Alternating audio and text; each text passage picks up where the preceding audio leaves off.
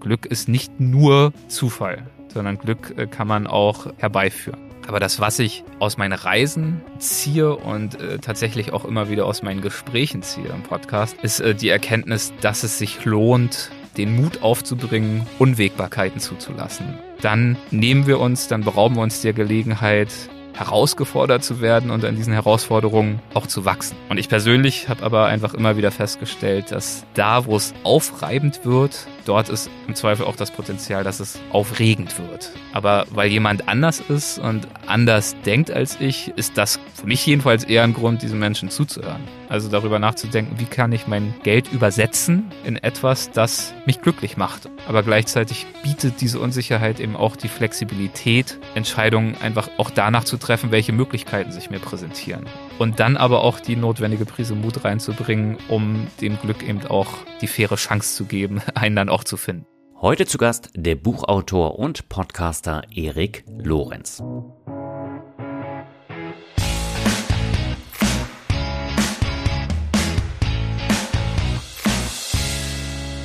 Hallo und herzlich willkommen zu Folge 25 von Mehr Mut zum Glück.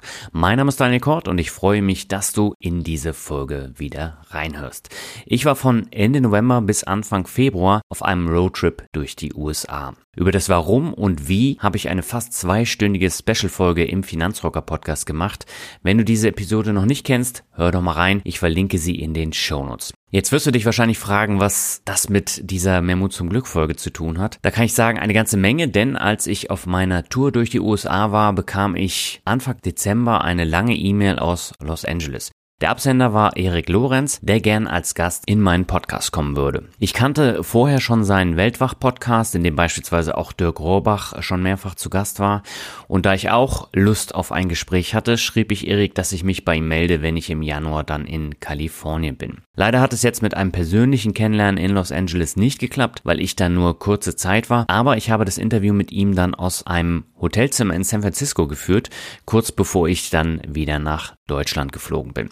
Das ist auch der Grund, warum meine Spur jetzt nicht die gewohnte Klangqualität hat, sondern diesen Hotelzimmer-Raumklang. Sorry dafür, aber der Sound von Erik, der ist dafür sehr gut und merzt meine etwas schwächere Tonspur dann aus.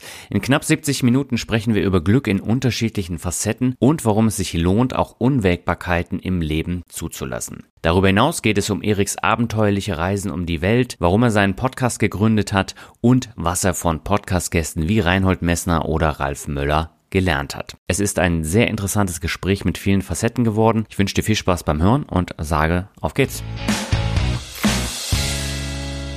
Meine Leitung geht heute von San Francisco ins 383 Meilen südlich entfernte Los Angeles zu Erik Lorenz. Er ist Teilzeitabenteurer, Buchautor, Podcaster und Herausgeber von Weltwach. Moin Erik und herzlich willkommen bei Memo zum Glück. Hallo Daniel, vielen, vielen Dank und äh, Respekt für die Vorbereitung. Du weißt auf die Meile genau, wie weit wir voneinander entfernt sind. Habe ich extra nochmal nachgeguckt. Ich hätte jetzt äh, getippt, dass es nicht ganz so weit ist, aber ja. ähm, ich bin mit mehreren Stops hier hochgefahren und von daher äh, verzerrt es das Ganze so ein bisschen. Mhm, ja. Wie, wie, wie geht's dir in Amerika? Ja, ich bin jetzt seit zehn Wochen da ja. und so langsam freue ich mich auch auf zu Hause. Also übermorgen geht es oh dann wieder zurück und das Leben aus dem Koffer, das ist dann halt irgendwann echt anstrengend. Okay, gut. Ich hoffe, es gab trotzdem gute Tage und gute Phasen. Absolut, aber da sprechen wir gleich nochmal drüber, okay, weil gerade so beim Thema Corona ist das natürlich hier eine völlig andere Welt als in Deutschland. Ja. Ähm, aber da können wir gleich nochmal drüber sprechen. Mhm. Ich habe dich eben vorgestellt als Teilzeitabenteurer. Kannst du kurz erklären, warum Teilzeitabenteurer? Das ist natürlich, äh, ich bin sicher, du hast den Begriff irgendwo auf der Website gefunden. Das genau, ist natürlich ja. mit einem äh, Augenzwinkern zu verstehen, dieses Wort. Ich würde mich selber nie als Abenteurer bezeichnen. Ich äh, verbringe den Großteil meiner Zeit tatsächlich am Schreibtisch am Computer vorbereitend, natürlich auch auf Recherchereisen und so weiter. Aber hin und wieder passiert es dann doch auch mal, dass ich ausbreche und was tue, das doch ein bisschen abenteuerlicher wird. Ähm, das alles natürlich in dem Bewusstsein, dass Abenteurer, Abenteuer, das ist alles natürlich auch, klingt sehr nach Buzzword und nach ähm, sich selbst aufspielen. Das liegt mir fern. Äh, deswegen Teilzeit-Abenteurer, also wie so ein Nebenjob. Hin und wieder passiert's mal, aber steht auf jeden Fall nicht im Fokus. Okay. Und äh, wie ist es dazu gekommen, dass du jetzt in Los Angeles wohnst? Das, ähm, das ist ein Abenteuer der ganz anderen Natur. Das ist okay. das Abenteuer des Lebens, wie einem manchmal äh, die Dinge so spielen. Das ist also um es äh, auf einen konkreten Grund runterzubrechen, müsste ich sagen, die Liebe hat mich hergebracht. Äh, mein okay. heutiger Mann lebt hier äh, seit zwölf Jahren mittlerweile, kommt ursprünglich aus China, hat hier Medizin studiert und ähm, mich schlussendlich dann vor, ich weiß zwei, äh, Covid, da fließt ja irgendwie alles hier.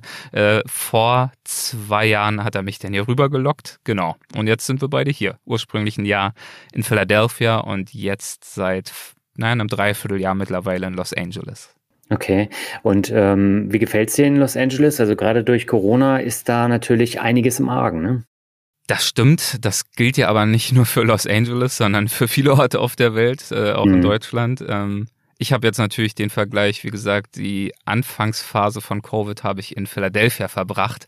Und zwar wirklich die Anfangsphase. Ich bin zwei Stunden vor Inkrafttreten des Reisestopps, den Trump damals ausgerufen hatte, vielleicht erinnert sich der eine oder andere, ja. ähm, zwei Stunden vorher noch in Amerika gelandet mit einem der allerletzten Flüge, die aus Europa noch fliegen durften. Und das war nicht mhm. so geplant. Ähm, das war eigentlich geplanterweise damals mein letzter Arbeitstag äh, bei meinem Arbeitgeber, für den ich äh, seit sechs Jahren zu diesem Zeitpunkt gearbeitet hatte.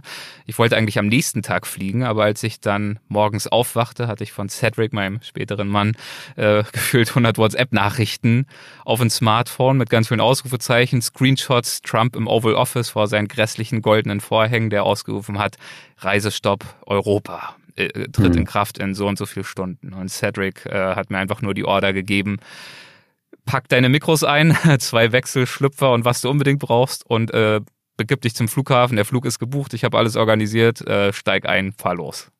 Und mhm. äh, so bin ich dann also mit nicht sehr viel äh, nach Amerika gekommen, nach Philadelphia. Habe natürlich nicht damit gerechnet, dass der Reisebann dann so lange in Kraft bleiben würde. Ja. Und hatte dann aber die Situation, ja, also wirklich diese Anfangsphase von Covid, wo wir auch alle noch viel verunsicherter waren, als es heute der Fall ist, wo auch von der Impfung noch keine Spur war. Ähm, diese Zeit dann in Philadelphia zu verbringen. Der Sommer ging dann dort, aber dann eben auch der Herbst, der Winter, wo es grau und kalt war. Wir hatten auch keinen Balkon oder so. Das heißt, das war dann wirklich ähm, schon, naja, depressing nicht. Also wir, wir sind da mental ganz gut durchgekommen, aber es war eine herausfordernde Zeit, wie es ja auch für viele andere eine herausfordernde Zeit war.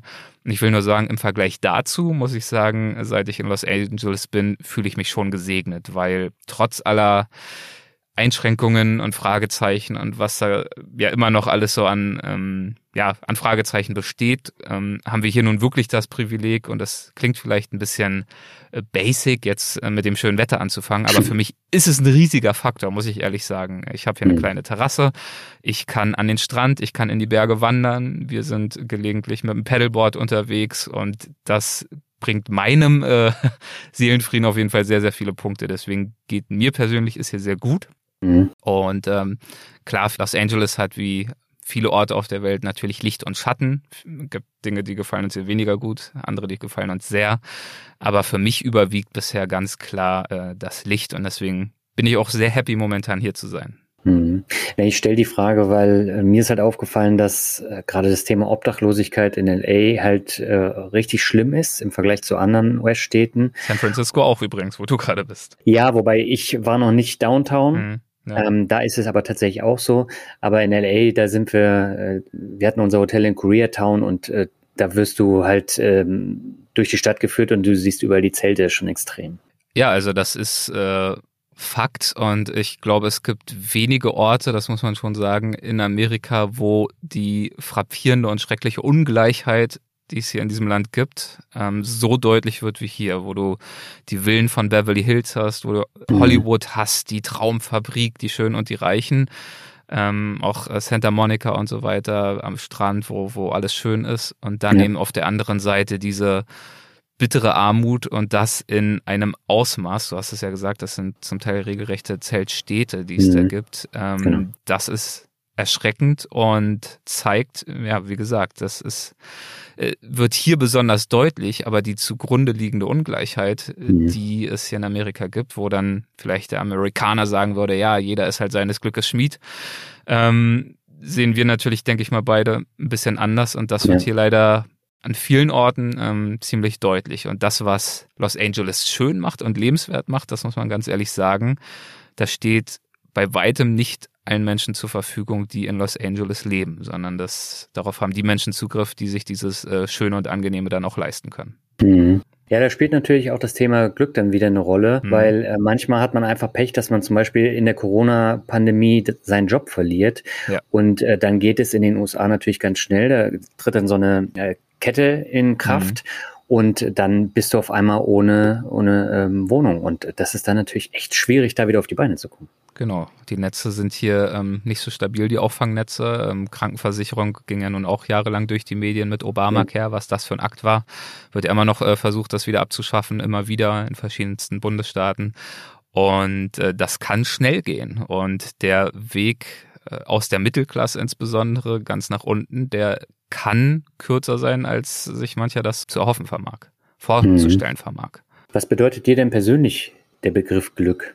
Ja, Glück ist natürlich ein Begriff, den man auf ganz vielen äh, Ebenen erdenken und ähm, für sich äh, greifbar machen kann. Ich würde sagen, für mich Glück, das erste, was mir dazu in den Sinn kommt, wenn ich jetzt mal so ganz spontan überlege, ist äh, das Glück, mein eigenes Ding machen zu können und mhm. in dem, was ich tue, jeweils wirklich aufzugehen. Also das kann ganz konkret bedeuten, wenn ich für meinen Podcast ein richtig schönes Gespräch führe mit einem interessanten Menschen, der sich vielleicht ähm, mit einem für mich interessanten Thema wirklich tiefgehend beschäftigt hat und mir dann das Privileg zuteil werden lässt, von seinen Erfahrungen oder ihren Erfahrungen, ihren Einsichten zu erzählen.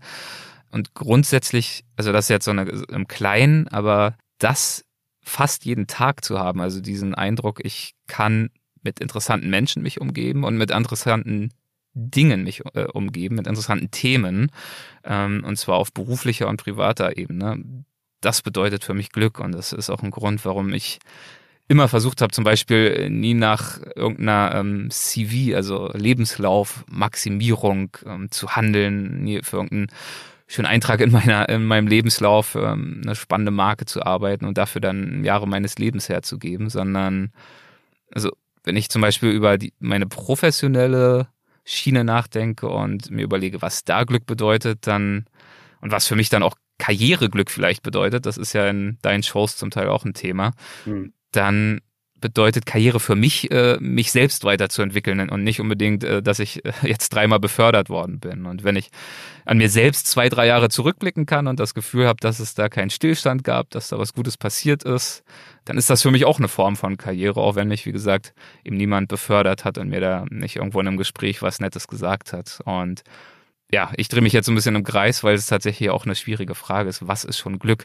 Mhm. Aber wenn ich das Gefühl habe, in an der richtigen Stelle zu sein in meinem Leben, und zwar geografisch als auch in dem, was ich tue, dann bedeutet das Glück. Und ähm, weitestgehend muss ich sagen, kann ich das momentan von mir behaupten. Und deswegen bin ich momentan in dieser Phase meines Lebens tatsächlich auch sehr glücklich. Das heißt, so die Karriere, wie man sie sonst allgemein kennt, dass man im Unternehmen aufsteigt, das hatte ich auch gar nicht so gereizt. Nicht wirklich. Also obwohl ich immer wieder darauf gedrillt worden bin, dass es mich eigentlich doch reizen sollte. Also sowohl im Studium, ich habe einen Marketing-Bachelor gemacht und dann Master of Science in Business and Management, so hieß das Ding, glaube ich wo es natürlich schon auch sehr viel um Corporate-Karrieren geht und ähm, genau das, was ich gerade gesagt habe. Man versucht dann im Praktikum auch schon mal sich große Namen zu sichern, äh, um dann eben auch schon mal was für einen Lebenslauf zu haben. Und dann ist es ganz wichtig, in den ersten zwei Berufsjahren da eben auch den richtigen Fuß in die richtige Tür zu kriegen, damit es dann weitergehen kann.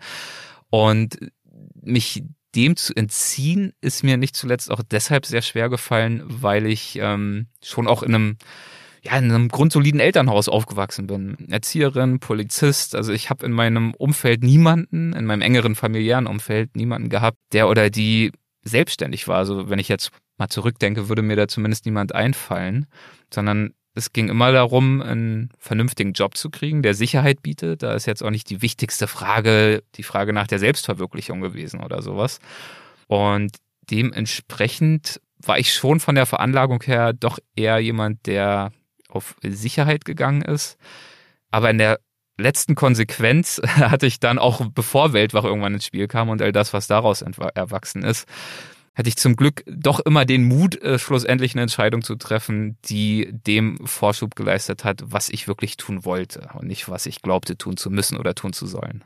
Du hast eben äh, gesagt, äh, große Namen haben dich nicht so äh, gereizt und auch so eine große Karriere. Jetzt hast du den Blog und den Podcast Weltwach gestartet und da hast du ja richtig große Namen dann auch fürs Mikro bekommen. Und äh, auf diesem Wege hast du natürlich dann äh, schon ein ganz schönes Stück erreicht, oder? Ja, das ist natürlich eine andere Form von großem Namen. Also da geht es dann nicht darum, ähm, nach äh, Sicherheit im Lebenslauf zu streben, sondern ja. dann geht es darum, äh, spannende Menschen, die wirklich was zu erzählt haben, vor mein Mikro zu zerren. Und das ähm, ist äh, zum Glück mittlerweile immer öfter ganz gut gelungen bei Weltwach. Das stimmt, ja.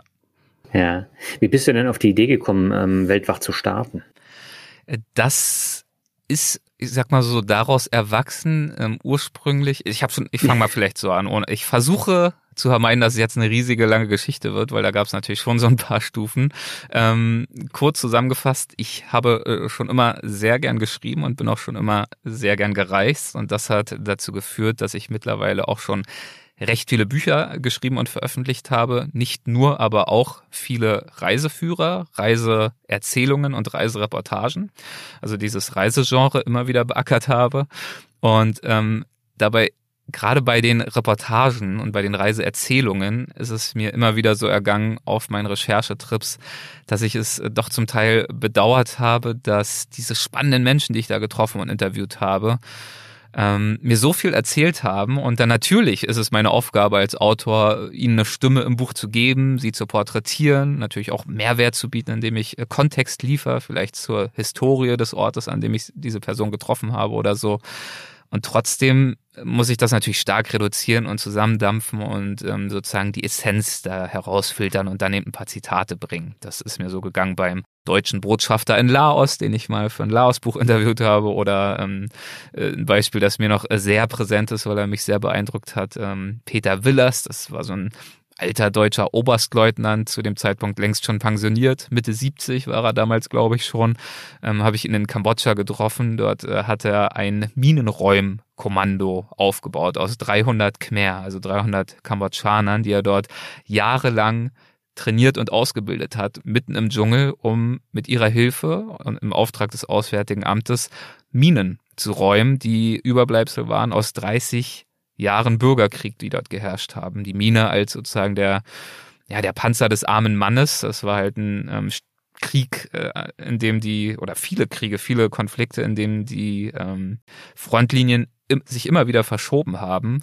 und immer wieder neue Minengürtel gelegt worden sind, sodass äh, irgendwann eben leider ein großer Teil des Landes vermint war mit den entsprechenden Konsequenzen, viele Verletzte, viele Tote, auch Jahrzehnte später noch und auch große Gefahren für die Landbevölkerung, die nun viele Landstriche nicht zur Verfügung hatten, um dort Landwirtschaft sicher betreiben zu können. Also auch ein Entwicklungshemmer.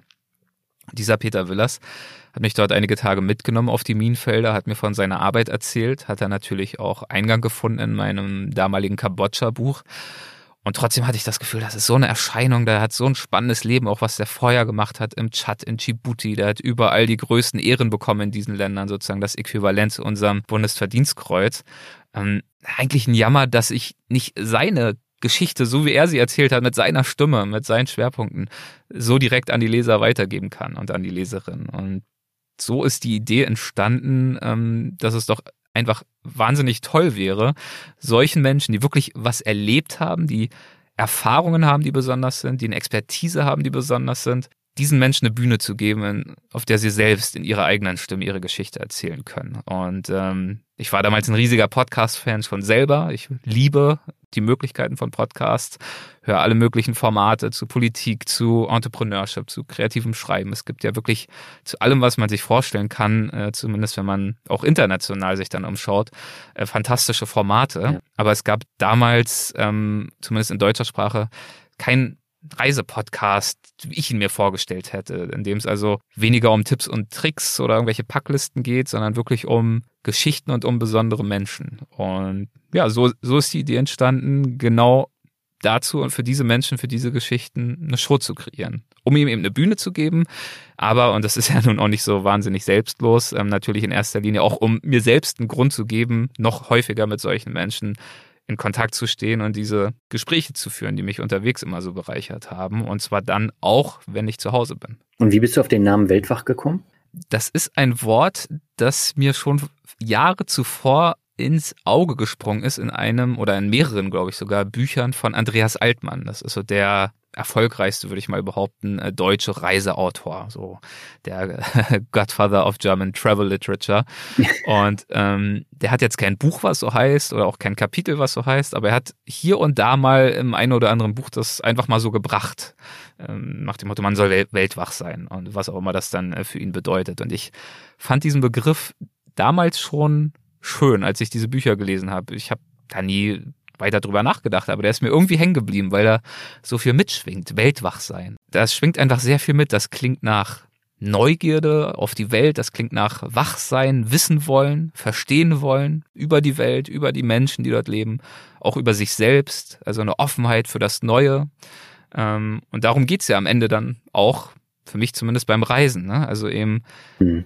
die Welt, ihre Menschen und sich selbst besser kennenzulernen, vielleicht auch ein Stück weit besser verstehen zu lernen. Und das alles schwang für mich damals schon in diesem Begriff mit. Und als es dann darum ging, für mein Podcast-Projekt einen Namen zu suchen und zu finden, ist mir dieser Begriff natürlich direkt wieder in den Sinn gekommen. Und selbstverständlich habe ich ihn dem lieben Andreas nicht einfach so entwendet, sondern habe ihn auch gefragt, ob er mit diesem Begriff selbst irgendwas vorhat. Er meinte nur, ne, wieso ist doch ein ganz normales Wort, mach doch, was du willst damit. Das heißt, das war okay. Ich habe ihn dann auch direkt in der ersten Folge zu Gast gehabt und somit auch die Absolution von ganz oben gehabt und bin sehr happy mit diesem Namen. Okay.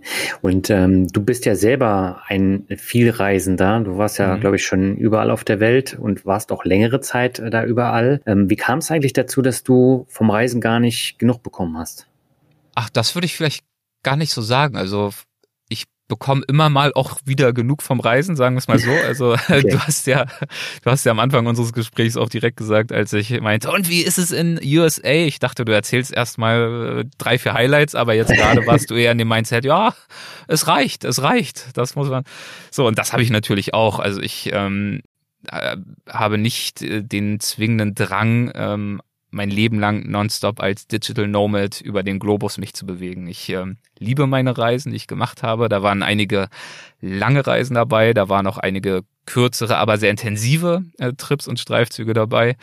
Ähm, genauso freue ich mich aber dann jeweils wieder äh, daheim zu sein und genauso bin ich momentan auch super happy, wo ich jetzt ein paar Monate vor mir habe, wo ich nicht so viel reisen werde. Mhm. Ähm, bin ich super happy, jetzt hier am Schreibtisch zu sitzen und äh, diese Gespräche zu führen, am nächsten Buch zu arbeiten, Interviews vorzubereiten und im Weltwach weiter äh, zu betreiben, zusammen mit meiner Mitarbeiterin. Wovon ich nicht genug bekommen habe, ist tatsächlich die Auseinandersetzung mit den Themen, die mhm. beim Reisen offenbar werden. Und das gilt sowohl für meine eigenen Reisen, insbesondere wenn sie dann sogar auch noch äh, im Zusammenhang mit einem Buchprojekt entstanden sind. Das heißt, wenn ich mich vorbereiten musste und wollte, wenn ich in der Literatur recherchiert habe, Primärliteratur, Sekundärliteratur, wenn ich ähm, Gespräche vor Ort führen konnte, die dann wiederum nachbereiten musste. Das heißt, für mich, die spannendsten Reisen sind für mich immer die gewesen, die gar nicht so sehr nur die Reise waren, Klar, das ist der Kern, das ist, das macht Spaß, das ist schön, das ist aufregend und bereichernd. Aber die Auseinandersetzung damit, das ist das, was sozusagen äh, viel länger nachhalt. Und ähm, ich kann mich an die Reisen, über die ich dann Buchprojekte gemacht habe, auch nach zehn Jahren noch viel, viel detaillierter erinnern als an viele andere Trips, die ich einfach nur für mich selbst gemacht habe. Und ähm, deswegen sind es genau diese Facetten des Reisens, ähm, an denen ich mich auch so sehr jetzt erfreue, wo ich eben auch nicht selbst immer unterwegs bin und trotzdem über diese Themen spreche, über soziale, äh, ökologische, ökonomische, politische Themen, Kultur, Landschaften, äh, Naturräume. Das sind alles Themen, mit denen bin ich jetzt tagtäglich umgeben, dank meiner Projekte. Mhm. Und natürlich aber klar, immer gerne auch wieder durch eigenes Erleben. Das äh, tut dem keinen Abbruch.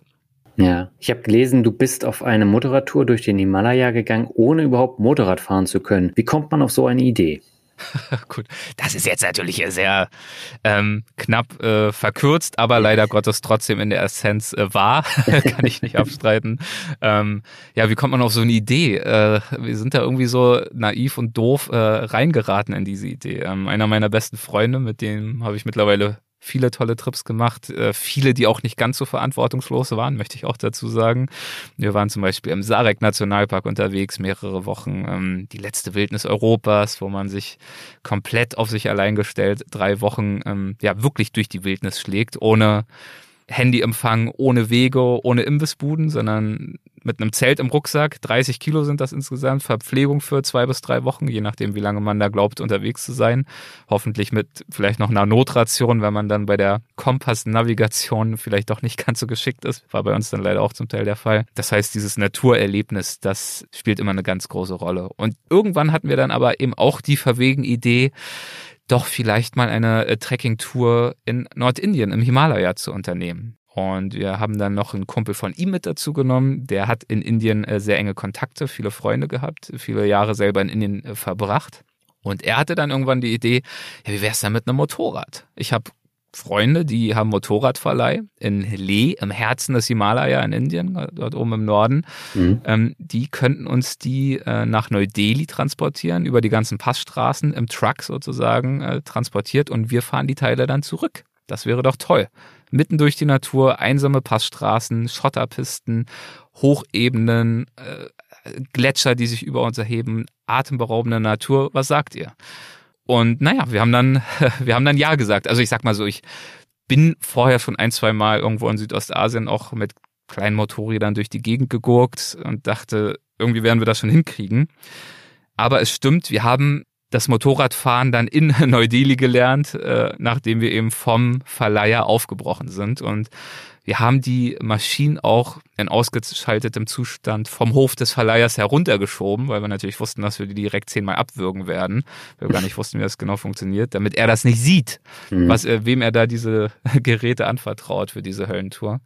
Ja, ist äh, vielleicht nicht zum Nachahmen zu empfohlen, aber woran ich mich äh, bei diesem Trip ganz besonders natürlich heute noch erinnere, ganz besonders gern, ist auch hier wirklich dieses Naturerlebnis, also diese schroffe Bergwelt, diese menschenleeren Hochtäler.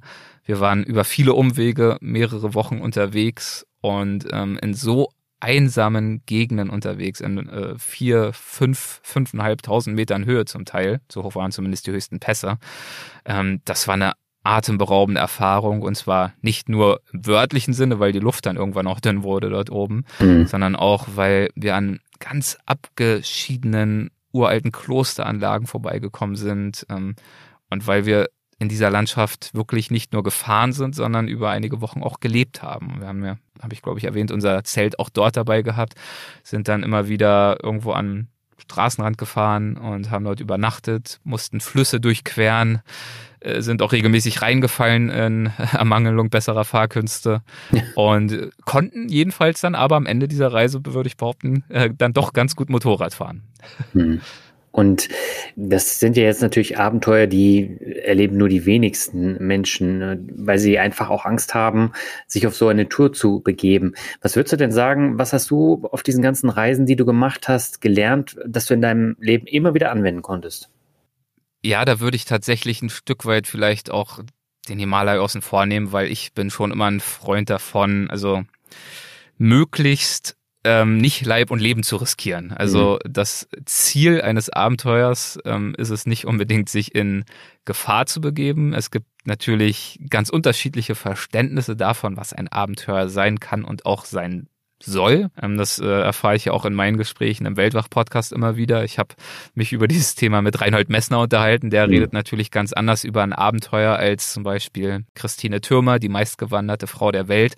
Die sagt, für sie ist es schon ein Abenteuer, sich ein paar Tage durch einen einsamen Wald ganz gemütlich auf einem Wanderweg zu bewegen äh, nur Tütensuppe zu essen und dann den ersten Schokoriegel irgendwann wieder zu haben und sozusagen diese Senkung der Glücksschwelle zu erfahren und zu begreifen, wie körperlich Glück eigentlich sein kann. Das ist für sie sozusagen das Abenteuer daran, aber nicht die Gefahr. Sie sagt, dieses Unterwegssein, der Fakt, dass, dass ich mittlerweile 50.000 Kilometer zu Fuß um die Welt gelaufen bin, das ist ja für mich kein Abenteuer, das ist ja für mich Alltag. Das ist, mutet vielleicht für andere Menschen abenteuerlich an. Und deswegen würde ich sagen, äh, Abenteuer sind so vielfältig wie die Menschen, die sie unternehmen. Aber das, was ich aus meinen Reisen ziehe und äh, tatsächlich auch immer wieder aus meinen Gesprächen ziehe im Podcast, ist äh, die Erkenntnis, dass es sich lohnt, den Mut aufzubringen, Unwägbarkeiten zuzulassen und sich eben auch mal tatsächlich die eine oder andere Zumutung anzutun. Also zu vermeiden. Tatsächlich äh, kommen wir wieder auch auf dieses Karriereding zurück, wenn man es ja. auf das übrige Leben überträgt, zu vermeiden, äh, zu sehr auf Sicherheit zu setzen. Wie gesagt, das heißt nicht, jetzt einfach morgen den Job zu kündigen und jeder soll jetzt unbedingt selbstständig werden oder Gott weiß was. Nein, auf keinen Fall. Aber unser Bestreben, und dieses Bestreben habe ich ja vorhin schon äh, eingestanden, ist auch mir zum Teil zu eigen, auch weil ich eben so aufgewachsen bin, so aufgezogen wurde. Mhm. Dieses Bestreben, eine gewisse Sicherheit zu bringen, auch zu planen. Ich bin auch ein Planer, ich habe Listen, ich habe To-Dos, ich habe ein Taskmanagement-Programm, um meinen Podcast zu managen. Ich bin auch äh, nicht jemand, der nie irgendeine Übernachtung mal vorher bucht oder nachschaut bei einer Reise. Aber wenn wir um jetzt mal vielleicht bei der bei einer Reise zu bleiben, wenn wir der Versuchung allzu oft erlegen, alles vorher durchzutakten und zu vergewissern, äh, sicherzustellen, dass wir nie enttäuscht sind von einem Restaurantbesuch oder von irgendeiner Gegend, wo wir uns hinbegeben, dann nehmen wir uns, dann berauben wir uns der Gelegenheit, herausgefordert zu werden und an diesen Herausforderungen auch zu wachsen. Und das klingt vielleicht so ein bisschen abgedroschen, aber ich glaube, also etwas, das jene Menschen, die wir gerne vielleicht als Abenteurer bezeichnen, als Abenteurerinnen, was die aus meiner Sicht verbindet, ist so eine grundlegende Offenheit für und auch eine Freude am Unbekannten, am Unwegbaren, an Veränderungen, an körperlicher, an mentaler Herausforderung. Also wie bei mir in Schweden, was ich erzählt hatte, dort im Sarek mhm. Nationalpark. Es war eine körperliche Herausforderung. Es gibt auch mentale Herausforderungen, wenn wir vielleicht beim Reisen überrascht sind, weil wir merken, mein Gott, ich habe ja selbst auch noch Vorurteile. Ich dachte, ich wäre schon viel weiter, weil mhm. wir mit unseren kulturellen blinden Flecken plötzlich konfrontiert sind. Und dieses Offensein und Begrüßen von Neuem, vom Unbekannten, das kann man zum einen, finde ich, auf Reisen wunderbar lernen, weil für mich auf einer für mich bereichernden Reise am Ende doch kaum ein Tag dem anderen gleicht und eben Unvorhergesehenes passiert und ich das auch begrüße. Und ich glaube, wenn es uns gelingt, da eine gewisse Resilienz zu entwickeln und das zu akzeptieren und wie gesagt auch zu begrüßen und das dann wiederum auch diese Einstellung in unseren Alltag anzubauen, dann ähm, hilft das tatsächlich, also mir zumindest, das Leben ein bisschen intensiver zu leben. Also nicht nur, wenn ich einen Berg besteige oder jetzt eine Wüste durchstreite oder im Dschungel mich da durchs Dickicht schlage, mhm. sondern eben auch ja im Alltag.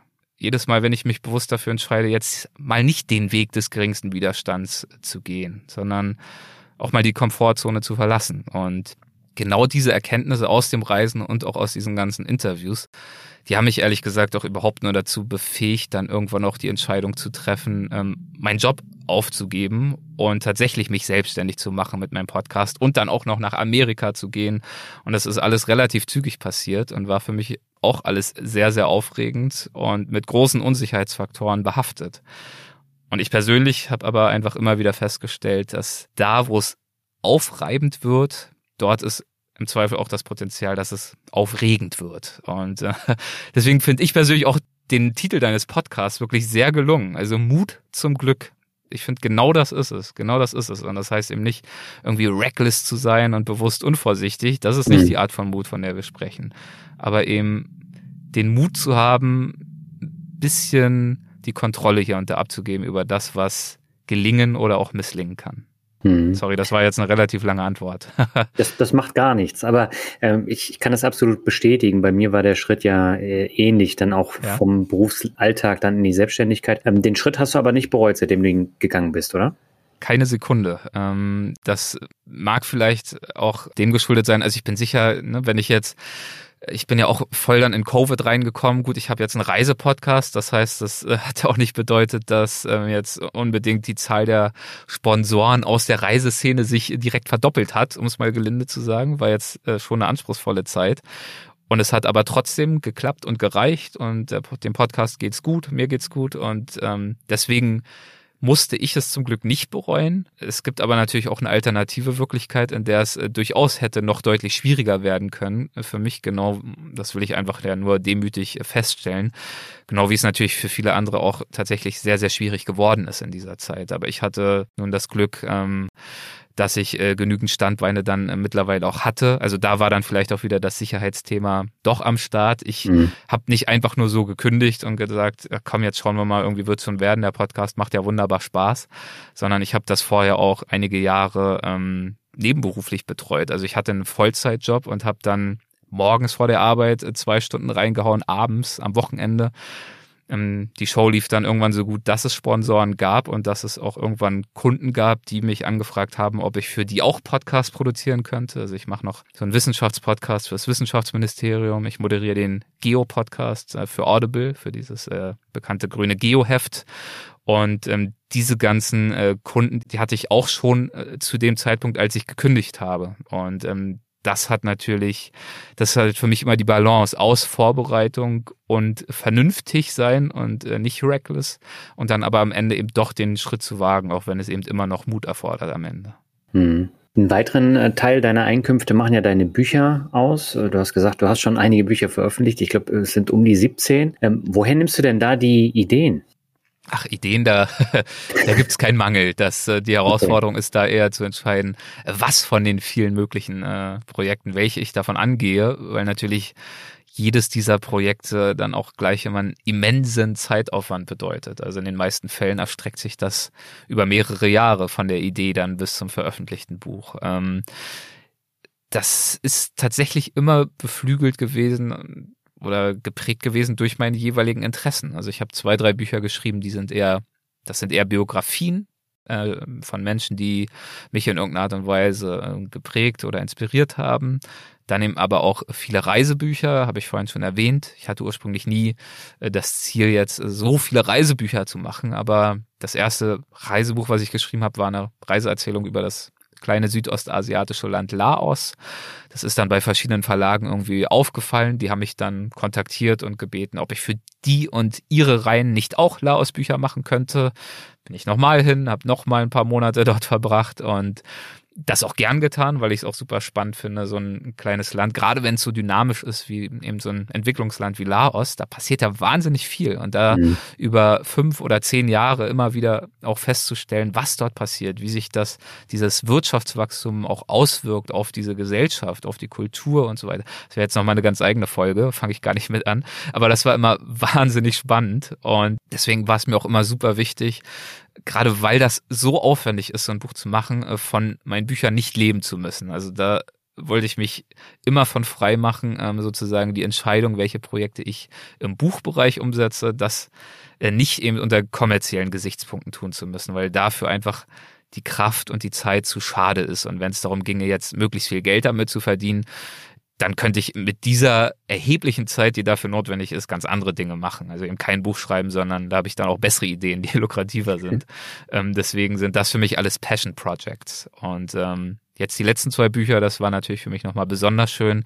Ähm, da ist es mir dann gelungen, ähm, meinen Weltwach-Podcast zu verweben mit meiner Leidenschaft fürs Schreiben und äh, für Bücher. Das heißt, das waren jetzt zwei Projekte zum Weltwach Podcast. Zum einen so eine Art Best-of, ähm, bei National Geographic erschienen, was für mich auch immer natürlich so eine Traummarke war. Ähm, thematisch ist es ja einleuchtend. Ich liebe National Geographic, insbesondere die Hefte. Ich freue mich sehr, dass es da jetzt auch ein Buch gibt zu meinem Podcast. Und dann jetzt vor einem Jahr ist nochmal ein äh, Buch erschienen, das trägt dann tatsächlich auch einfach nur den Titel Weltwach, ähnlich wie der Podcast oder genauso wie der Podcast. Und da, das ist so eine Mischung aus meinen eigenen Reise Erfahrungen und Reise-Learnings, ähm, verwoben mit ähm, natürlich auch vielen Anekdoten und Einblicken aus meinen vielen Gesprächen mit, ja, Andreas Altmann, äh, Reinhold Messner, Jane Goodall und wer da sonst noch so bei mir zu Gast war schon. Aber das ist natürlich trotzdem eine Einkommensquelle, auch wenn sie jetzt nicht so groß ist, oder? Genau, das auf jeden Fall. Ja, also mittlerweile, ja, bin ich ja auch selbstständig. Das ist nochmal was anderes als in der Anfangszeit, wo ich andere Einkommen hatte und wirklich mir das auch einigermaßen egal war. Klar, es ist immer nett, mehr Geld zu haben als weniger.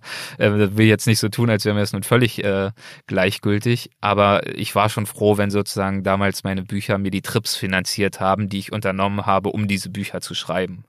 Und ähm, mittlerweile natürlich ähm, muss ich einfach schauen, dass es am Ende dann reicht. Und da ist es immer noch so, dass äh, Bücherschreiben nun nicht die lukrativste Idee ist, äh, was man so mit seiner Zeit anfangen kann. Auch äh, bei National Geographic nicht, muss ich schon äh, dazu sagen. Ähm, jedenfalls für mich. Aber es ist ein Pfeiler von vielen, ja. Hm. Du hast ja deine Podcast-Gäste schon angesprochen. Reinhold Messner äh, dürfte eigentlich jeder äh, kennen äh, als weltbekannter Bergsteiger. Du hast aber auch zum Beispiel einen Ralf Möller fürs Mikro bekommen oder wie ich gesehen habe, einen Eric Adams von, von Manowar. Wie kommt man denn auf so unterschiedliche Gäste? Sagt dir das also was, ja, Eric Adams, du als äh, Finanzrocker? Naja, ich bin Metal-Fan ja. und äh, natürlich sagt Sehr was. gut. Ich, äh, vielen natürlich nicht, aber ich bin ja immer ganz begeistert, wenn dann doch jemand äh, was mit dem Namen anfangen kann. Ja. ja, also das ist natürlich äh, das Tolle an diesem Thema, ähm, dass ich da äh, beackere, dass dass man dem so viele unterschiedliche Perspektiven verschaffen kann. Also mhm. klar, das äh, Genre ist, wenn ich es eben in einem Begriff zusammenfassen muss Reisepodcast. Aber was bedeutet das? Ne? Also Reisen ist ja erstmal in sich nichts Spannendes. Reisen ja. bedeutet erstmal nur, jemand bewegt sich von A nach B über den Planeten. Aber das Entscheidende, das Spannende ist ja, was passiert beim Reisen. Was lernen wir? Warum reisen wir? Warum und wie prägen bestimmte Menschen bestimmte Orte? Und ähm, ich versuche schlussendlich Menschen vors Mikro zu bekommen, die eine besondere Erfahrungstiefe haben, die sich mit einer bestimmten Regionen. Also nehmen wir mal Michael Martin, der Wüstenfotograf, der ist seit 40 Jahren in allen Wüsten dieser Welt unterwegs, kann da genau beschreiben, wie haben sich die Wüsten der Welt verändert, ökologisch, Klimawandel, politisch, wo ist es jetzt unsicher geworden, was bedeutet das, Sahelzone und so weiter. Wahnsinnig spannend, so einen Menschen dann zu treffen. Äh, wir haben einen gehabt, der hat zwölf Jahre im Dschungel äh, verbracht. Ähm, dann zum Beispiel Lydia Möcklinghoff mittlerweile eine enge Freundin, das ist eine Ameisenbärenforscherin. und dann aber auf der anderen Seite, genau, Eric Adams, Manowar, Heavy Metal, die lauteste Band der Welt, wo man sich vielleicht im ersten Moment fragen könnte, wie passt das denn zusammen? Mhm. Aber er ist eben ein ganz, ganz großer, also privat, ein großer Naturfreund und ähm, ein absoluter Outdoor-Nerd. Aber, und das ist natürlich dann auch wieder ähm, vielleicht kritisch und dadurch aber auch spannend, er ist auch ein begeisterter Jäger. Und wenn man natürlich beachtet, dass äh, viele, würde ich mal behaupten, äh, meiner äh, Zuhörerinnen und Zuhörer sicherlich eher natur- und tierlieb sind und äh, vielleicht damit nicht so viel anfangen können, wenn jemand jagt, ohne dass es notwendig wäre, das zu tun, um zu überleben, dann ist es aber, finde ich, auch wieder super spannend, diese neue Perspektive zu erhalten von jemandem, der sagt, ich stehe für verantwortungsbewusstes, für nachhaltiges Jagen und für mich ist das ein Ausdruck meiner Liebe zur Natur. Deswegen habe ich mich auch sehr gefreut, ihn dabei zu haben. Und zwar übrigens äh, mittlerweile schon zweimal. Ich war ähm, letztes Jahr auch nochmal mit ihm unterwegs, vergangenen Winter mhm. in, äh, im Bundesstaat New York, wo er lebt. Da hat er mich einen Tag lang sozusagen durch seine Jagdgründe im Winterwald geführt und wir haben das Interview dann im Wald äh, durchgeführt. Das war natürlich für mich, der ich auch ein Heavy Metal Fan bin, genauso wie du, ja. äh, nochmal wirklich ein ganz besonderes Erlebnis. Ja, das kann ich mir vorstellen. Ich habe da auch das Video gesehen, im Schneegestöber da durch den Wald gestapft, äh, war sehr interessant. ja, genau, das war sozusagen der kleine Teaser, so ein drei Minuten Video gibt's dazu bei, bei YouTube, ja. Ja. Mhm. ja, aber gerade was das Thema Jagen angeht, also wenn man hier in den USA unterwegs ist, da kommt man an dem Thema gar nicht äh, vorbei. Und ich war jetzt auch zweimal in einem Bass Pro Shop und äh, was man da erlebt, das, das kann man einem Deutschen zum Beispiel auch nicht erklären. Ja, genau. Es, ja, aber genau, das kann man natürlich auch nicht über einen Kampf scheren. Nein. Also die, die Amis mit ihrem Waffenwahn, das ist nochmal ein Thema für sich. Also da schüttel ich natürlich auch den Kopf. Ja. Muss aber auch sagen, äh, wie hat er es gesagt, one spoiled apple in the basket doesn't spoil the whole tree oder irgendwie sowas, ich weiß nicht mehr, ich äh, glaube, versau jetzt sein Beispiel, aber er sagt im Wesentlichen klar, es gibt unter den Jägern äh, viele verdorbene Äpfel. Es gibt auch unter den Waffenfreunden sehr, sehr viele verdorbene Äpfel. Hm. Aber wir sollten eben die Menschen äh, insgesamt, das gilt ja für alle Lebensbereiche und Tätigkeitsbereiche, für Nationen, für was auch immer, natürlich nicht über einen Kampf scheren. Und ähm, ich fand es wahnsinnig spannend und viele meiner Hörerinnen und Hörer auch, jemandem mal zuzuhören, der erklärt, warum er wirklich jagt und hm. warum er der Meinung ist, diese Vorurteile, die ihm begegnen, du Monster und warum geilst du dich jetzt darum auf, irgendwelche armen Tiere im Wald zu erschießen, warum das aus seiner Sicht zumindest eben nicht stimmt und nicht wahr ist und nicht der Wirklichkeit entspricht. Und nachdem man sich das angehört hat, kann man sich ja natürlich immer noch seine eigene Meinung bilden. Mhm. Wie gehst du damit um, dass du das zweisprachig dann äh, machst? Also die Interviews sind ja auf Englisch jetzt mit Eric Adams oder Jane Goodell. Ähm, hast du da weniger Hörer dadurch? Genau, also ich die Show ist grundsätzlich deutsch mhm. und äh, 95 Prozent äh, unserer Episoden sind auch auf Deutsch, aber in Ausnahmefällen, ähm, wenn es jetzt besonders tolle äh, Menschen sind. Wir hatten auch Steve McCurry, den großen Fotografen, ähm, einer der bekanntesten Fotografen unserer Zeit. Ähm, der ist nun mal Amerikaner. Dann gibt's hier und da auch mal eine englischsprachige Folge und das ist meist fast exakt so erfolgreich und reichweitenstark wie alle anderen Folgen auch weil natürlich eben meine Zielgruppe eben tendenziell auch reiseaffine Menschen sind und die allermeisten sprechen dann doch auch ganz gutes Englisch. Nicht alle, kommt ja auch immer drauf an, wo man aufgewachsen ist ähm, und wie man aufgewachsen ist. Aber das ist kein grundsätzliches Problem. Ich habe aber auch zusätzlich zu Weltwach ähm, vor einiger Zeit so eine zweite Marke gelauncht, Unfolding Maps. Das ist äh, eine Show, wo wir nur englischsprachige Gäste haben. Also sozusagen der die kleine englische Schwester zu Weltwach. Da gibt's aber auch viel, viel weniger Folgen bisher. Aber ähm, gelegentlich mache ich eben auch mal eine englischsprachige Folge, die ich nicht bei Weltwach bringe, weil ich auch einmal nicht will, dass es überhand nimmt mit englischsprachig bei Weltwach. Dann äh, erscheinen diese Folgen eben ausschließlich bei Unfolding Maps. Hm. Und was hast du von einem Ralf Möller mitgenommen? Den werde ich wahrscheinlich übrigens ähm, nochmal in ein paar Monaten wieder äh, vor dem Mikro haben hier in LA. Wir haben vor, so eine Art LA-Spezialfolge zu machen, weil er ja auch hier lebt. Aber das ist ein anderes Thema. Ralf Möller ähm, ist schon, glaube ich, wieder bestimmt drei, vier Jahre her, dass ich den vor dem Mikro hatte. Wird ja gerne dann auch mal äh, belächelt. Ach ja, der Muskelprotz, der Gladiator, klar. ähm, aber wer sich das Gespräch anhört, wird feststellen, er hat wirklich was drauf, hat wirklich was zu sagen, ist ja meinungsstark und ist tatsächlich ein super sympathischer und durchaus auch reflektierter Erzähler. Und er hat mhm. mir damals sehr viele wirklich interessante Einblicke gegeben in Amerika. Das ist ja seine Wahlheimat. Er lebt jetzt seit Anfang der 90er hier und hat da natürlich viel von mitbekommen und äh, alles von Trump über ähm, auch, was wir angesprochen haben, soziale Ungleichheit, aber auch seine persönliche Geschichte und wie er es ja am Ende dann doch geschafft hat, in Amerika zurechtzukommen, obwohl er, als er hier ankam, überhaupt kein Englisch konnte. Mhm. Das ähm, war ein tolles und wirklich super nettes Gespräch und ich freue mich jetzt schon auf die Fortsetzung. Hm. Ja, ich werde es auf jeden Fall in den Shownotes äh, verlinken. Da fällt mir auch Arnold Schwarzenegger wieder ein. Ne? Also wenn du die Biografie von ihm hörst, äh, die ist ja so imposant. Also ich habe sie, ja. glaube ich, äh, einige Male äh, jetzt durchgehört und ich nehme immer noch wieder was mit. Und sowas äh, erweitert dann eben auch den Horizont. Und ich kann natürlich immer mit dieser vorgefertigten Meinung hingehen, ja, das ein Muskelprotz, der von nichts eine Ahnung hat und der ist doof. Oder ich beschäftige mich halt ein bisschen mehr mit den Hintergründen und äh, sehe, was er alles geschafft hat und was ich da für mich selber auch rausnehmen kann. Und das finde ich halt so spannend und das bringst du eben in diesen Interviews auch sehr, sehr gut rüber. Und ich finde, also genau wie du sagst, das ist eben auch das Spannende, diese mhm.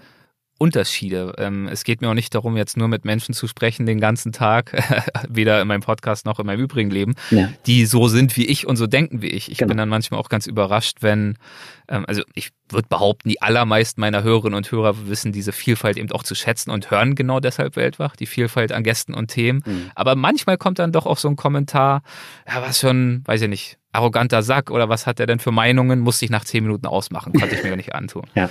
Wo ich mir dann denke, ja, aber es ist doch gerade spannend, wenn er eine andere Meinung hat, dann setze ich dem doch mal aus und hinterfrage vielleicht deine eigene Meinung oder festige sie, danach kannst du sie vielleicht noch besser begründen als vorher. Und klar, wenn ich jetzt jemanden einfach nur doof finde, dann würde ich mir das auch nicht anhören. Aber weil jemand anders ist und anders denkt als ich, ist das für mich jedenfalls eher ein Grund, diesen Menschen zuzuhören und mhm. vielleicht nochmal eine Frage mehr zu stellen. ja, aber wo du das gerade sagst, ähm, wie ist es denn in den USA? Da sind viele Menschen ja tatsächlich so ähm, straight unterwegs, interessiert die andere Meinung nicht. Nimmst du das so wahr oder hast du das ganz anders kennengelernt?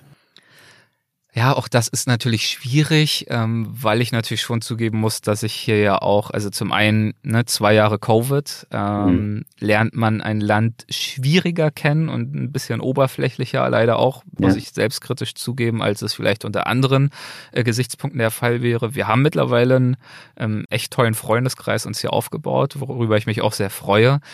Aber es wäre jetzt auch vermessen zu sagen, dass dieser Freundeskreis ähm, wirklich irgendwelche echten Rückschlüsse zulassen würde für mich über Amerika. Ne? Also erstmal ist es ein riesiges Land, schon regional wahnsinnig unterschiedlich. Und dann muss man eben auch sagen, dass wir hier schon auch in der, in der sogenannten liberalen Bubble äh, leben, wie die Amerikaner es sagen würden. Genau wie es dann eben auch die Fox News Bubble gibt. Also ganz klar abgetrennte Denkweisen, Gesellschaftsschichten, ähm, Meinungen und so weiter. Und da gibt es auch zum Teil recht wenig Überlappungen. Also deswegen, klar, wenn ich mitbekomme, was mit Trump und Coda so abgeht, das ist für mich genauso eine Parallelwelt, äh, wie für dich wahrscheinlich auch, der du in Deutschland lebst. Ähm, ja. Natürlich, ich kenne auch Menschen, die Republikaner sind, die Trump gewählt haben und so, das schon, aber ähm, ich kann einfach noch nicht behaupten, da jetzt äh, wahnsinnig äh, tiefgreifende Wahrheiten aufgetan zu haben. Was natürlich schon stimmt, das eine oder andere Klischee zu den Amis, das ist einfach wahr. Das ist dann e, aber eher auf so einer harmlosen, oberflächlichen Ebene der Fall. Ähm, ja, genau. Aber was unsere engen Kontakte anbetrifft, mit denen wir eben auch politische Gespräche führen und dergleichen, die denken im teilweise eben doch so ähnlich wie ich und wie wir. Und das führt vielleicht dem zu wieder, was ich gerade sagte, nach dem Motto, der Aufruf, auch mal mit Menschen zu sprechen, die anders denken als du selbst. Aber das ist eben die Unterscheidung, ne? mit wem umgebe ich mich in meinem Freundeskreis. Und da sind es natürlich am Ende doch wieder Menschen, die ähnlich ticken wie ich. Klar, geht uns, glaube ich, allen so. Umso wichtiger finde ich es dann eben in so einem Format wie Weltwach oder auch im Medienkonsum, sich dann eben zu öffnen für andere Meinungen, weil das ist ja, glaube ich, auch eine der großen Herausforderungen in unserem Social-Media-Zeitalter, dass wir alle nicht nur regional in Bubbles leben, wie ich bin jetzt hier in Kalifornien, relativ progressive Nachbarschaft, wo ich mich hier befinde, das ist ja eine Bubble, aber auch die Medienkonsum-Bubble, dass ich ja natürlich nur noch Meinungen und Links und Posts und Updates sehe von Menschen, denen ich folge, weil ich die toll finde mhm. und die eigentlich genau das sagen, was ich eh schon denke und mir das bestätige. Mhm. Und genauso ist es auf der anderen Seite bei den Republikanern, die nur in der ganzen äh, Fox News Welt leben. Ich mhm. simplifiziere das jetzt gerade natürlich. Ja, ich, ich weiß genau, was du meinst. Ja, ja. genau. Und deswegen, ähm, Lirum Larum, ich will einfach nur sagen, es ist, glaube ich, aller Mühe wert, gerade weil wir alle dazu tendieren, in unserem Medienkonsum, aber auch in unserem unmittelbaren äh, Umfeld uns mit Menschen zu umgeben, mit Themen zu umgeben, mit Meinungen zu umgeben, die uns entsprechen, eben dann doch mal auch ganz bewusst die Augen weiter zu öffnen. Und ähm, da schließt sich dann ja auch ein bisschen wieder der Kreis, nicht nur warum ich Weltwach mache, sondern auch warum ich glaube, dass das Reisen eben auch eine sehr positive Kraft sein kann. Nicht muss, kommt immer darauf an, wie wir reisen, aber diese Auseinandersetzung mit dem, alles jetzt in Anführungszeichen zu verstehen mit dem anderen, mit dem Fremden, mit dem bisher vielleicht noch nicht gekannten und nicht verstandenen, ich glaube, diese Auseinandersetzung tut uns äh, allen gut und so, mhm. das in vielerlei Hinsicht. Ja, absolut. Also ich habe das ja jetzt auf meinem Trip durch die USA auch gemerkt. Die Bundesstaaten sind alle komplett unterschiedlich und die Menschen dort sind komplett unterschiedlich und man kann ja. jetzt nicht sagen, äh, die Amis sind alle doof äh, und die wählen alle Trump. Das ist ja Quatsch. Aber ähm, wenn ich jetzt zum Beispiel nur in Kalifornien gewesen wäre oder nur in Florida, da ist es komplett anders als beispielsweise in Texas. Und ähm, gerade ja. dieses doch etwas größere Bild. Ähm, das ist ja bei allem so. Also man muss dann schon nach links und rechts gucken, um dann auch wirklich äh, ein bisschen mehr hinter das Gesagte dann äh, gucken zu können. Und das fällt vielen halt schwer. Und äh, das ist mir eben ja. auch aufgefallen. Weil es auch natürlich unangenehm ja. ist oft, muss man eben auch sagen. Ne? Also es fällt mir auch nicht leicht, äh, gezielt mir Orte oder Menschen rauszupicken und dann da in Interaktion zu treten, die mich vielleicht äh, irritieren oder sogar abstoßen. Und ähm, natürlich ist es leichter, einen Trump-Wähler zu verurteilen als äh, ignoranten Idioten, der mittlerweile, muss man es ja wirklich sagen, die Demokratie aufs Spiel setzt. Aber äh, es lohnt sich im Zweifel halt auch dann doch zu versuchen zu verstehen, wie es so weit kommen konnte, mhm. weil ähm, wie soll es sonst besser werden? Ja, eben. Mhm. Welche Zukunftsziele hast du dir denn jetzt vorgenommen? Zukunftsziele, äh, meinst du jetzt, also was, äh, von welchen Zeithorizonten sprichst du? Ja, so die nächsten fünf bis zehn Jahre. Hast du da irgendwie einen strengen Zeitplan oder einen Zielplan oder lässt es einfach auf dich zukommen?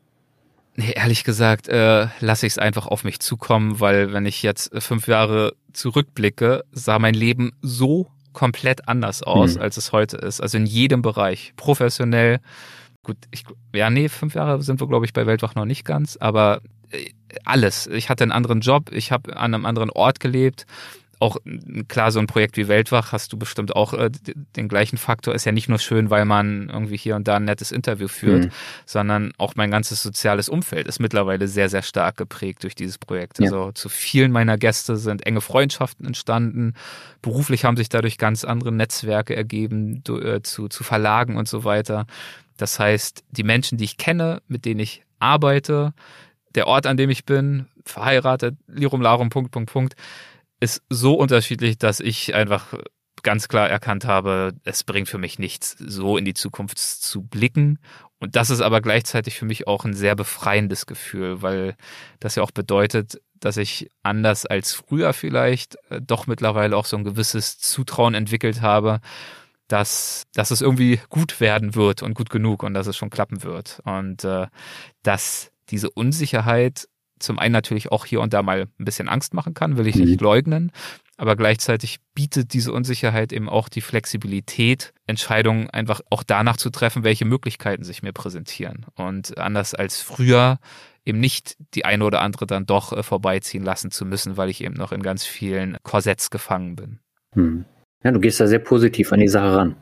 Ich versuch's, ich versuch's, ja. Ja, sehr schön. Also ich weiß weder, ob ich ähm, noch, dann noch in den USA sein werde. Ich befürchte ehrlich gesagt auch, wenn wir nochmal bei dem Thema bleiben, dass äh, Trump durchaus zurückkommen könnte. Mhm. Halte ich doch für ziemlich wahrscheinlich, ehrlich gesagt. Und das ist auch ein Faktor für uns, um zu sehen, wo bleiben wir dann. Und deswegen, ich genieße momentan meine Zeit hier. Ich bin super happy, werde ja auch noch zwei, drei Jahre bestimmt super happy sein und bin aber auch sehr froh darüber, ähm, jetzt gerade so eine gewisse Flexibilität, ähm, was auch die Geografie anbetrifft, äh, zu bewahren, um dann einfach zu schauen, was dann, wenn es wirklich jetzt auch mal ernster wird, ähm, auch in unsere Lebensplanung passt. Mhm. Ja, ich wünsche auf jeden Fall alles Gute für deine Zukunft und ich bin sicher, du wirst äh, das Beste daraus machen mit deinem Erfindungsreichtum Schauen wir mal. Ich danke dir auf jeden Fall für die netten Worte. Dankeschön. Und ich würde sagen, wir kommen jetzt zum Abschluss zum Word Shuffle und beginnen möchte ich mit einem Begriff, den hast du, glaube ich, auch schon das ein oder andere Mal erwähnt. Das ist Inspiration. Inspiration. Inspiration ist ein Begriff, den ich tatsächlich des Öfteren verwende und ich habe dabei immer so ein schlechtes Gewissen, weil der halt auch so nach bla bla klingt. Ah, ich bin jetzt ganz inspiriert. Was heißt das schon?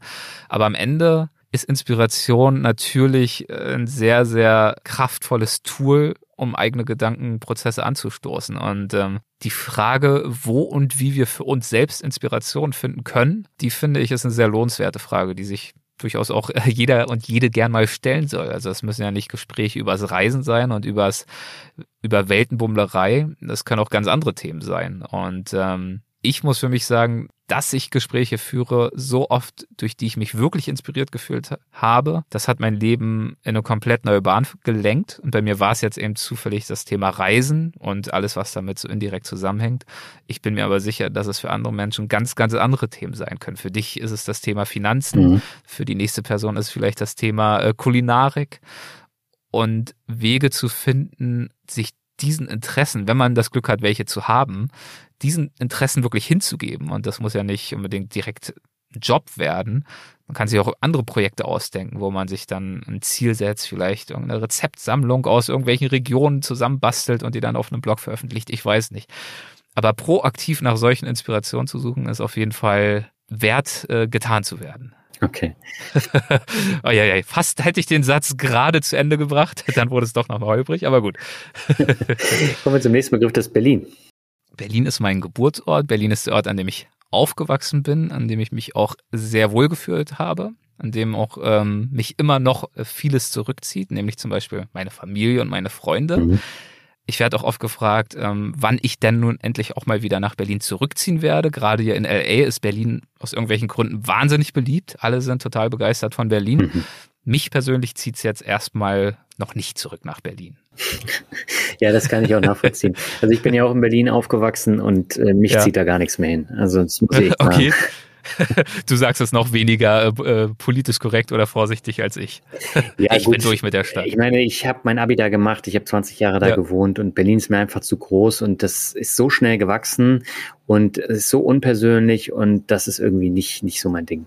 Ich tue mich halt immer schwer damit, an Orte zurückzuziehen, an denen ich äh, längere Zeit und prägende Zeit verbracht habe. Mhm. Also es ist, mein Mann kann das gar nicht nachvollziehen. Er sagt immer, ja, du hast, ich habe auch bis zum Abitur dort gelebt. Er sagt, ja, du warst doch so anders damals. Du hast doch Berlin gar nicht wirklich kennengelernt, so wie du es heute mhm. nutzen und kennenlernen würdest, auch so was das kulturelle Angebot und so anbetrifft. Und ich habe aber immer das Gefühl, ich mag sein, ich habe ich würde auch nicht behaupten, dass ich das heutige Berlin jetzt wirklich durchdrungen habe und dass das nichts Neues äh, mehr für mich bereithalten würde. Aber es wäre so eine Begegnung mit meinem früheren Selbst, dem ich irgendwie entwachsen bin. Und ich habe dann doch eher Lust, ähm, auf was Neues, was, was ich wirklich noch gar nicht kenne und damit auch sozusagen mich selbst und meine, meine mentale Schiene eben auch auf eine ganz neue und unbekannte Schiene setzen zu können. Das ist auch eine interessante Sichtweise. Naja, ist auf jeden Fall ein ongoing Discussion, weil Cedric, mein Mann, ist äh, ähnlich wie die ganzen Amis hier um uns rum eben auch Berlin-Fan und mal gucken, vielleicht geht's doch nochmal irgendwann zurück. Okay. Der nächste Begriff haben wir auch schon drüber gesprochen, aber ähm, mich würde mal so interessieren, wie, wie du das wahrgenommen hast, das ist Corona. Corona. Ähm, ja gut, da kann man jetzt natürlich viel und nichts zu sagen. Corona ist, was soll man sagen? Ja, du hast es ja zum Beispiel komplett anders erlebt äh, als ich, ähm, weil in ja. Deutschland waren die Regelungen ja komplett anders als hier zum Teil. Ne? Also gerade so in den letzten Monaten, da ist es in den USA ja viel, viel freier gewesen. Und auch am Anfang, ne, als wir mhm. Trump noch hatten, der ja auch der Meinung war, das ist alles nichts und ja. alles halb so wild, Masken braucht man auch nicht und so. Ähm, das war natürlich auch äh, nochmal eine ganz andere Schiene. Aber natürlich, ähm, also mittlerweile ist das Thema ja nun schon auch so langlebig, dass es da alle möglichen Phasen gab. Es ja. gab Phasen, wo es in den USA strenger war als in Deutschland, weil wir nun mal gerade einen Peak hatten. Jetzt ist es wieder ein bisschen lockerer. Ähm, das kann man jetzt gar nicht mehr so über die Jahre hinweg verallgemeinern. Mhm. Ähm, Corona würde mir persönlich einfach einfallen, dass es für mich persönlich natürlich wie für uns alle auch eine Herausforderung war. Viele Pläne sind obsolet geworden, konnten nicht umgesetzt werden. Ähm, mein Mann, der ursprünglich aus China kam, hat seit mittlerweile drei Jahren seine Familie nicht mehr gesehen, weil da die äh, Hin- und Herfliegerei natürlich ja noch viel restriktiver ist. Ja. Die verfolgen ja immer noch die Nulltoleranzpolitik. Und gleichzeitig muss ich auch ähm, demütig sagen, dass ich glaube, ich also es ist so ein doofes Wort, Corona-Gewinner, ne? Das ist ja fast schon obszön, mhm. aber ich bin sehr gut durchgekommen, wenn ich anschaue, gerade auch in dieser ähm, Welt, in der ich mich bewege, die Reisewelt, was ich da mitkriege, von ähm, Reiseveranstaltern, die ich persönlich kenne, wo keine Touren mehr gebucht werden. Ich kenne Menschen, also Reiseautoren, Reisereferenten, ähm, Hotelbesitzer, ähm, Travel Guides, also Leute, die auch selber äh, Touren organisieren und die dann führen wo plötzlich eben wirklich das Einkommen nicht äh, mal um vielleicht 10, 20 Prozent zurückgegangen ist, mhm. sondern auf Null. Ja. Und das jetzt schon seit langer Zeit. Und plötzlich, das, darauf kann man sich ja auch nicht vorbereiten. Das bringt ja nichts, wenn du dann irgendwie mal auf drei Monate was zurückgelegt hast, äh, weil du denkst, vielleicht kommen mal schwierige Zeiten. Also damit war halt in dem Ausmaß für viele Menschen leider nicht zu rechnen. Was das für Existenzen bedeutet, aber auch für Identität, wenn du plötzlich einfach keine Aufgabe mehr hast, sondern plötzlich dir irgendwas anderes suchen musst, um dich über Wasser zu halten. Das ist natürlich eine ganz andere Nummer und ähm, diese Nummer hatte ich so nicht und ich muss auch ganz ehrlich sagen, in mancherlei Hinsicht ist es mir sogar zugute gekommen. Ich traue es mich, wie gesagt, kaum so zu sagen, aber ich, ähm, es ist nun mal so, in dem Sinne, dass auch einige meiner Podcast-Produktionsauftraggeber, ich habe Geo angesprochen und diesen Wissenschaftspodcast, die haben früher immer darauf bestanden, dass ich das alles äh, vor Ort und persönlich aufzeichne. Geo im Tonstudio in Hamburg, ähm, dem Wissenschaftspodcast auch, face to face.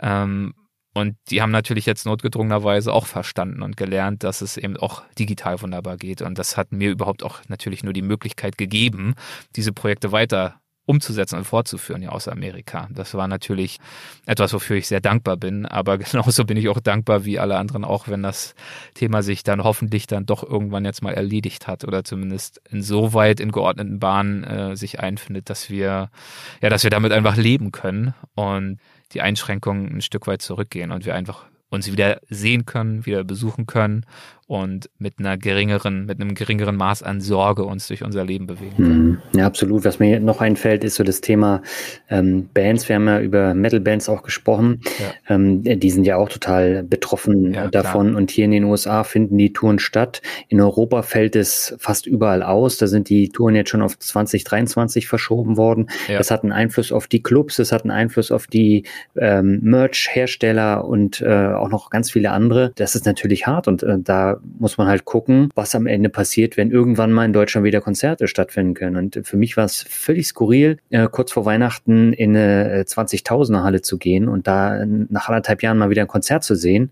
Und mhm. äh, in Deutschland ist es nicht möglich und auch auf absehbare Zeit nicht. Ja, das, ähm, genau, das sind die Unterschiede. Mhm. Aber das, wie gesagt, ist nochmal ein anderes Thema. Ich bin ähm, per se auch ein Freund davon, gerade wenn die Krankenhäuser äh, im Begriff sind, überlastet zu werden, äh, lieber nochmal eine Einschränkung mehr hinzunehmen als zu wenig. Mhm. Muss man priorisieren, ist aber nochmal ein ganz anderes Thema. Ähm, wir alle freuen uns darauf, wenn wir wieder auf Konzerte gehen können. Ich bin auf jeden Fall bereit und halte nicht zuletzt auch Ausschau nach der nächsten Manowar Tour. Die sollte nämlich jetzt auch im April oder so stattfinden. Sie haben es jetzt nochmal auf Juli 22 geschoben, also sie sind noch ein bisschen zuversichtlicher, dass es vielleicht im Sommer doch nochmal eine gute Phase geben könnte. Aber wir werden mal schauen. Es wäre ja nicht die zweite und auch nicht die dritte Verschiebung, ähm, wenn es dann doch nochmal sich verlagert auf 23. Hm, ja. Aber was ich hier noch, noch extrem finde, also in der äh, Riesenhalle, da waren nur ganz, ganz wenige mit Mundschutz und äh, das äh, hm. war auch ein völlig ungewohntes Bild. Ja. Hm. Ja, äh, wo war das? Das wo war in Florida. Konzert? Okay, hm. ja.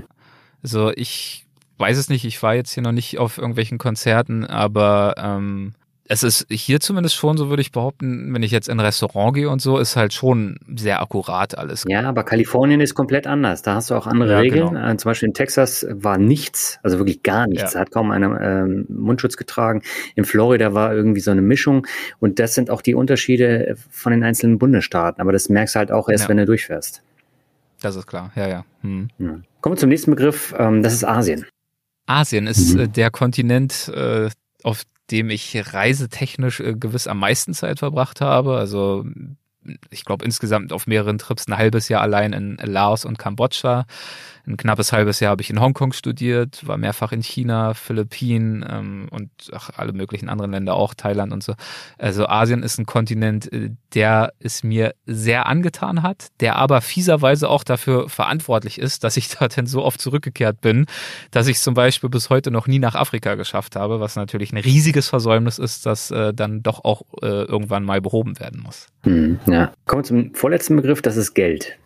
Geld ist wichtig und beruhigend. Äh, Geld äh, verschafft ein gewisses Maß an Freiheit. Mhm. Freiheit, äh, Dinge zu tun, die man tun möchte, wie zum Beispiel für mich bedeutete, das hatte ich ja vorhin schon erwähnt, äh, eine lange Zeit eben auch Buchprojekte machen zu können, von denen ich nicht unbedingt leben musste, die ich aber tun und machen wollte. Und das hat überhaupt auch die äh, Möglichkeit geschaffen, sowas wie Weltwach nebenbei zu beginnen, weil ich von Weltwach nicht leben musste. Sonst hätte ich wahrscheinlich nie den verwegenen Gedanken gehabt, dass das überhaupt möglich sein könnte, von einem Reisepodcast irgendwann mal zu leben. Also mhm. diese Hoffnung und diesen Plan hatte ich gewiss nicht. Und deswegen ähm, klingt das profan, aber klar, also Geld ist wichtig und äh, wenn man ein gewisses Mindestmaß an Geld hat, dann ist es natürlich aber die Kunst, das nicht äh, zum Sport und zum äh, zur Sammelsucht werden zu lassen und alles nur darauf zu optimieren, dass es jetzt unbedingt noch mehr werden muss. Klar, ich habe auch lieber mehr als weniger, aber dann dieses Geld idealerweise eben zu nutzen, um sich Dinge damit zu ermöglichen, die noch mehr wert sind als Geld. Und das ist zum einen Zeit, Zeit für Dinge, die uns glücklich machen. Und das ist zum anderen dann indirekt dadurch auch, und das ähm, war gerade schon in diesem Satz enthalten und war auch vorhin ja schon Thema, das ist das Thema Glück. Also darüber nachzudenken, wie kann ich mein Geld übersetzen in etwas, das mich glücklich macht. Und äh, für mich sind das im Zweifel und in den allermeisten Fällen eher Erfahrungen als Dinge. Und ähm, das sind auch eher Erfahrungen als noch höhere Geldbeträge auf irgendeinem Konto. Aber da diese Schwelle, mit der man sich dann sozusagen auch wohlfühlt, wo man auch das Gefühl hat, ich habe jetzt irgendwie einen Puffer, es geht jetzt, ich kann jetzt auch mal vielleicht ein kleines Projekt annehmen, das kommt mal so auf plus minus null raus oder da mache ich vielleicht sogar ein bisschen miese, aber ich habe einfach Bock drauf. Ähm, wo diese Schwelle liegt, die muss dann natürlich jeder für sich selbst finden. Mhm. Ja, und dann kommen wir zum letzten Begriff. Auch das war schon häufiger Thema in unserem Gespräch. Das ist Mut. Ja, Mut Mut ist gut, Mut tut gut, äh, Mut zum Glück, ich habe es schon gesagt, ist äh, eine super Überschrift wahrscheinlich auch für dieses Gespräch. Äh, Wäre natürlich ein toller Titel, wenn du es sozusagen in die Episodenbeschreibung reinhaust. Mut, mehr Mut zum Glück, Bindestrich, mehr Mut zum Glück mit Erik Lorenz. Aber ähm, ich glaube tatsächlich, dass, also ich will es auch nicht immer zu sehr verallgemeinern, ich kann sagen, für mich ist Mut tatsächlich ein, eine notwendige Zutat, um zum Glück zu kommen.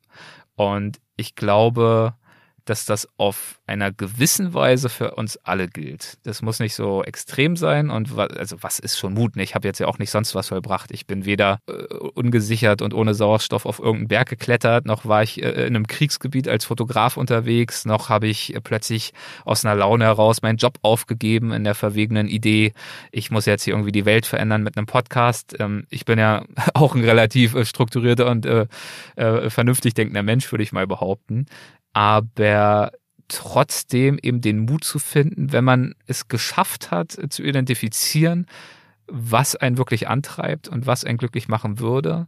Und wenn es einem dann sogar gelingt, die äh, Puzzleteile irgendwie richtig zusammenzusetzen, dass man das Gefühl hat, es könnte und müsste eigentlich jetzt sogar klappen, dann ist es eben oftmals trotzdem immer noch nicht leicht, es tatsächlich auch zu tun. Also wie gesagt, als ich dann irgendwann gekündigt habe und gleichzeitig damit auch nach Amerika gegangen bin, mhm. das war für mich ein Riesenschritt, weil Weltwach hat damals noch nicht genug abgeworfen, um nur davon zu leben. Ich wusste aber auch, dass meine Kunden eigentlich verlangen, dass ich in Deutschland produziere und auch alle meine Medien, meine Bücher, meine Netzwerke, ist alles deutschsprachig. Und jetzt plötzlich in Amerika zu sitzen mit einem Reisebann und nicht zu wissen, verliere ich meine Aufträge, kriege ich jemals wieder neue, ich kann mich mit niemandem mehr treffen zum Kaffee, um da irgendwie zu netzwerken war eine riesige Unbekannte und deswegen ist für mich die Vorbereitung wichtig, äh, vernünftig zu sein, äh, schlau zu sein, äh, gewissenhaft zu sein und dann aber auch die notwendige Prise Mut reinzubringen, um dem Glück eben auch die faire Chance zu geben, einen dann auch zu finden. Messner hat mir mal gesagt im, äh, in unserem ersten Gespräch, wer kein Glück hat, möge es sich anschaffen. Das klingt natürlich dann auch leichter gesagt als getan, aber er ist eben auch der Meinung, das will er damit, glaube ich, ausdrücken. Wir können es jetzt uns auch nicht zu einfach machen und äh, erwarten, dass das Glück von alleine kommt, sondern man muss schon auch was dafür tun. Glück ist nicht nur Zufall, sondern Glück äh, kann man auch herbeiführen. Das hast du jetzt sehr schön zusammengefasst, die Quintessenz des Interviews. Und ich danke dir sehr herzlich für das äh, sehr interessante Gespräch, Erik. Vielen, vielen Dank. Hat sehr viel Spaß gemacht. Ähm, danke für die Zeit und für deine Fragen. Ja, soweit das Interview mit Erik Lorenz. Hör doch gern mal in die interessanten Folgen des Weltwach-Podcasts rein. Eine Auswahl, über die wir in dieser Folge gesprochen haben, verlinke ich dann in den Shownotes und im Blogartikel. Wir hören uns im April wieder. Dann habe ich einen Psychologen und erfolgreichen Manager zu Gast, der in seiner Karriere eine ganze Menge erreicht hat. Warum er trotzdem die Stopptaste drückte und als Gründer neu startete, erzählt er in Folge 26 von Mehrmut zum Glück. Und damit sage ich herzlichen Dank für das Hören, wünsche dir alles Gute und sag ciao, bis zum nächsten Mal.